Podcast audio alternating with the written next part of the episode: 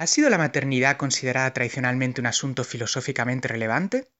Estela Villarmea y Esther Masó piensan que no, que aún queda mucho margen para la imaginación filosófica y la argumentación. Ahora editan un número especial de la Revista Internacional de Éticas Aplicadas, Dilemata. Estela Villarmea es profesora en el Departamento de Historia y Filosofía de la Universidad de Alcalá. Esther Masó es profesora en el Departamento de Antropología Social de la Universidad de Granada.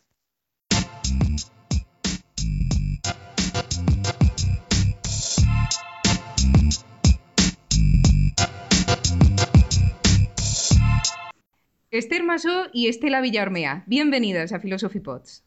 Hola, gracias. Hola, ¿qué tal? Gracias. Bueno, el monográfico que habéis coordinado para Dilemata y que publicará en breve esta revista está dedicado a la filosofía y la maternidad.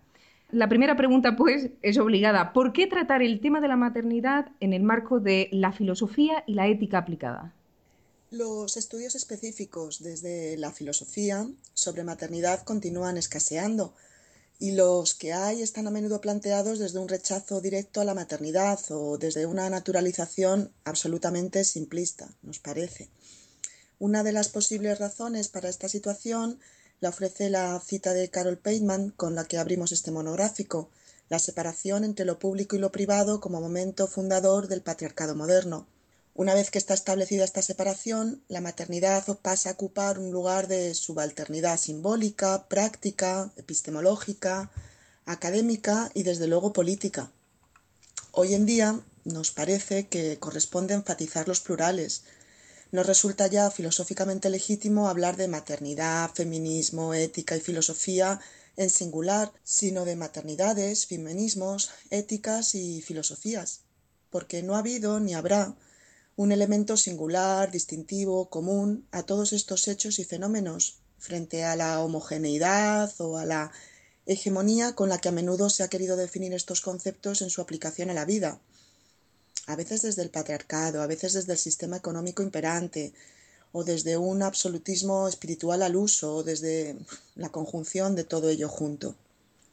En fin, frente a tal singularidad imposible, las maternidades, muy al contrario de lo que a menudo se ha divulgado, han ido a la par de los diversos feminismos, a veces para enfrentarse, a veces para congraciarse, y otras para divergir y construir caminos desde la crítica activa. Desde este punto de vista, tratar el tema de la maternidad en el marco de la filosofía y la ética tiene todo el sentido. Filosofía en situación, epistemología situada o ética aplicada son en realidad un continuo conceptual y práctico. El título de nuestra introducción, cuando los sujetos se embarazan, quiere aludir de hecho a esa intersección entre la filosofía y la vida, entre los conceptos y el cuerpo. Es precisamente para profundizar en esas intersecciones entre lo conceptual y lo práctico que he construido expresiones como sujeto embarazado, embarazo del sujeto, en otros estudios sobre la filosofía del nacimiento. En general nos parece que el discurso del parto y nacimiento tiene numerosos lugares ocultos en los que se juega nuestra propia concepción del mundo y de los seres humanos, y han sido poco estudiados, analizados o criticados desde la filosofía. Estas cuestiones tienen un impacto considerable sobre nuestra visión del mundo y nuestra forma de vida, y merecen sin duda mayor reflexión filosófica. Y bueno, por otro lado, Esther, eh, ¿por qué focalizar en la maternidad en lugar de, por ejemplo, en la conjunción maternidad-paternidad? ¿No supone este énfasis en la maternidad la imposición de un cierto ideal muy contestado desde el feminismo. Pues sí, efectivamente, en cierto modo parece eso. Eh, y bueno, yo creo que es uno de los varios desafíos que, intenta afrontar el monográfico en su conjunto y, también los diversos artículos eh, de forma singular. Concretamente, el último artículo sobre la maternización de la sociedad precisamente eh, apunta un poco a esto. En, en ningún caso lo que estamos eh, proponiendo, defendiendo, es que hablar de, pues no sé, de generación de nuevos sujetos, de maternidades, paternidades, deba seguir haciéndose solo desde, desde una idea de la mujer madre como un destino. Todo lo contrario. Pero precisamente eh, es una especie de asunción, no sé cómo decir, podríamos decir como ideológica o programática de ese sujeto que se embaraza. Si pensamos en los sujetos que se han embarazado desde siempre y que se, que se siguen embarazando, eh, usando el, el concepto de Estela, Em, han sido siempre sujetos de mujer, femeninos, aunque hoy en día, por supuesto, puede embarazarse un sujeto que no se identifica con una identidad de género mujer, es otra cuestión que se trata también en el monográfico. eh, y de esa realidad del sujeto que se embaraza, que ha sido mujer, XX, llámale, eh, sujeto que tenga útero, como le quieras llamar. Eh, de ahí es de donde se han devenido toda la serie de prescripciones, permisiones, liberaciones, yugos, en general, la cantidad de ideologías posibles de qué es ser madre o qué debe ser. Entonces es partir de ahí, partir de ese cuerpo y, de, lo que ha sido precisamente para volar a otros lugares. ¿no? Es una especie de juego asumir sí somos nosotras y, bueno, y vamos a ver a, dónde vamos a ir, ¿no? A, dónde estamos yendo. Y pasando ya a la estructura del monográfico, lo habéis dividido en cuatro partes. Eh, la primera es las cifras, segunda la historia, ayer y hoy, la tercera las prácticas y la cuarta las transmutaciones. Explicadnos eh, las razones que os han llevado a organizar el material de esta forma. Bueno, eh, Arancha, pues sí, efectivamente, finalmente dimos en una organización así como en cuatro grandes temas. Bueno, hay una primera razón meramente formal, digamos que eh, finalmente las contribuciones que forman parte de este monográfico, pues realmente se agrupaban en, temáticas muy, muy similares, ¿no? Algunas de ellas.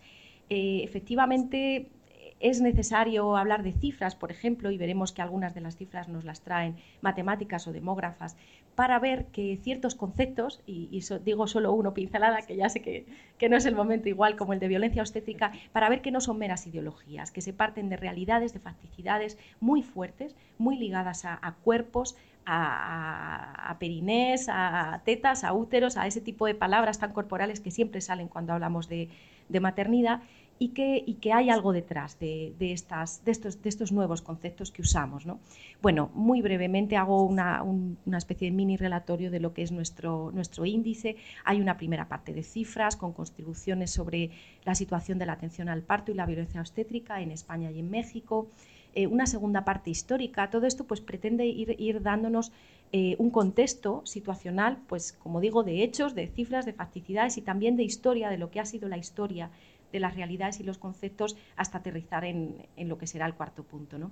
Eh, la segunda parte histórica, pues tenemos contribuciones sobre el sufragismo, eh, sobre unas reflexiones genéricas sobre el feminismo y la maternidad hasta el siglo XXI, una contribución muy interesante sobre el derecho universal a la maternidad de una agrupación de madres italianas.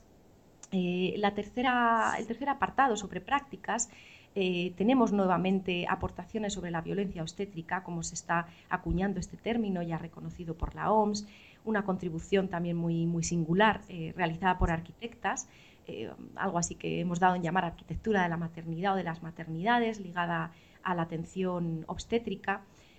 otra contribución muy interesante realizada desde la antropología sobre el miedo al parto Em, cómo atraviesa el miedo, el miedo, al parto en diferentes narrativas intergeneracionales, cómo se va transmitiendo.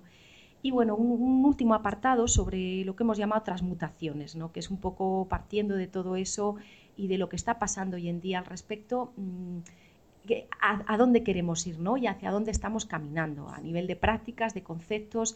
Eh, una aportación es eh, la, la, reflexión sobre el parto desde la asociación El Parto es Nuestro, también en, su conjugación con, nuevas aportaciones filosóficas, eh, una reflexión sobre el amamantamiento desde una perspectiva de colonial, que podríamos decir, y bueno, una última aportación que, sobre la maternalización de la sociedad que creo que, en el fondo podría ser casi un poco como una especie de programa ideológico ligado a, eh, bueno, en mi parecer, ¿eh? ¿no? un programa monográfico para mí, eh, ligado a diferentes formas de, entender lo que podría ser la procreación de nuevas criaturas, la salud primal, la relevancia de la salud primal en una sociedad y, la necesidad de, que determinados valores maternales eh, no sean solo de mujeres. Por último, Estela, para terminar este avance de vuestro número de Dilemata, hablemos de las autoras matronas, filósofas, matemáticas, antropólogas, arquitectas, eh, abogadas y, bueno, mucho más. Desde luego el tema de la maternidad parece despertar un gran interés del que participan muy distintos ámbitos del conocimiento. Así que brevemente, ¿cuál ha sido la aportación de cada uno de mm, ellos al monográfico? Nuestra intención y casi diría nuestra ilusión como editoras de este monográfico es hacer confluir datos y materiales, reflexiones y juicios, conclusiones y también propuestas en torno a la maternidad que refresquen y renueven el campo de trabajo de la filosofía. Nos parece que es una dinámica conocida de antiguo, esa que desde siempre ha nutrido la filosofía y a la que la filosofía tiene como vocación satisfacer contribuir al enriquecimiento mutuo de las personas que habitan distintos momentos o espacios vivenciales. Nos parece además que esta forma de trabajar guarda semejanzas con los procesos de sedimentación, asentación, trasiego que caracterizan otro tipo de procesos de generación y creación, entre los que se encuentran justamente los juegos de lenguaje, las prácticas y las formas de vida en los que consiste gestar, parir y criar. Así que guardaba semejanzas la construcción de este, de este número especial de Dilemata con todos esos otros eh, procesos de decantación y inclinación y vertido. En realidad, las autoras que firman los diferentes artículos de esta obra coral son, como bien has dicho tú, eh, personas que trabajan, viven, se forman en ámbitos de disciplinas y enfoques muy diversos, que ni siquiera necesariamente son eh, puramente filosóficos o declaradamente feministas.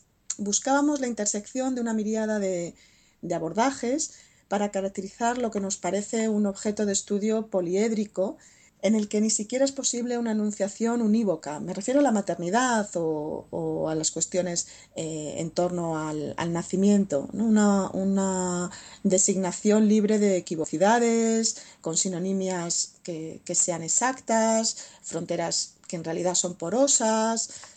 En fin, al finalizar el trabajo de editar este número especial de Dilématas sobre filosofía y maternidad, tanto Esther como yo tenemos la impresión de haber confirmado una de las características que definen la filosofía y las humanidades, la, de que construir el pensamiento se hace a veces, incluso necesariamente, desde ámbitos muy, muy pegados estrechamente a las prácticas. Y la verdad, Esther, no sé qué te parece, pero creo que sí, ¿verdad? Nos, nos lo hemos pasado muy bien y nos hace ilusión pensar que estamos eh, aportando o dando materiales para que otros estudiosos, otras estudiosas y otras personas que viven cerca nuestro en los departamentos de filosofía y un poco más lejos en los vecindarios y en la sociedad, pues bueno, disfruten y, aprovechen o, enriquezcan eh, sus, aportaciones. Desde luego que sí, Estela.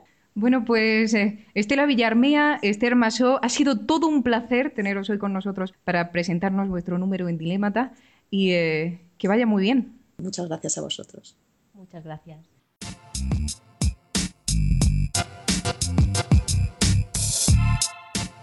Y aquí acaba Philosophy Pods. Para más información pueden consultar www.philosophypods.org.